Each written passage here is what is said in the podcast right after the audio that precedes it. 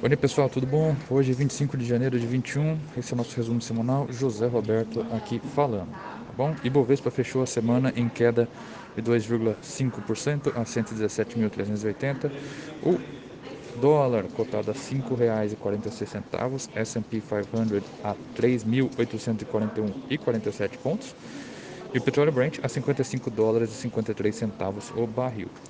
No Brasil, questão da vacinação, a vacinação contra o coronavírus se iniciou no domingo 17 de janeiro, após a Anvisa aprovar de forma unânime no uso emergencial do lote inicial da Coronavac e da vacina de Oxford. No entanto, a falta de insumos importados da China para a produção da Coronavac e as falhas na importação de doses da vacina de Oxford da Índia, concomitantemente à piora da pandemia e a falta de um plano claro para a vacinação, elevaram até as pressões políticas por mais medidas de estímulos fiscais. Questão das eleições na Câmara. No Senado e na Câmara, as atenções estão concentradas nas campanhas pela presidência.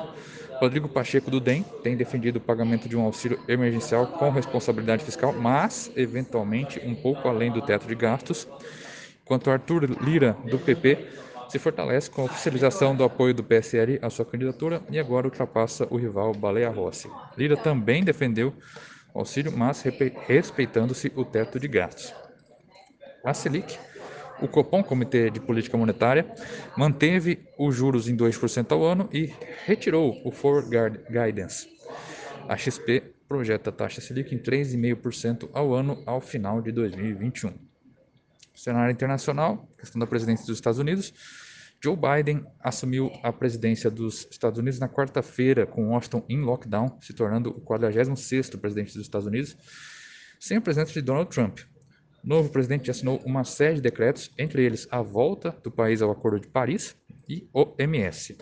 No Congresso americano, holofotes agora sobre o projeto de estímulo de 1,9 trilhão de dólares apresentado pelo novo governo, que tem dividido os partidos. E o que a gente espera para a semana? No Brasil, dados de inflação referentes a janeiro, que serão o IPCA 15 e o IGPM, dados do mercado de trabalho, taxa de desemprego nacional e criação de empregos formais, dados do fiscal, a ata do Copom e a nota de crédito do Banco Central para o mês de dezembro serão os destaques da agenda econômica doméstica.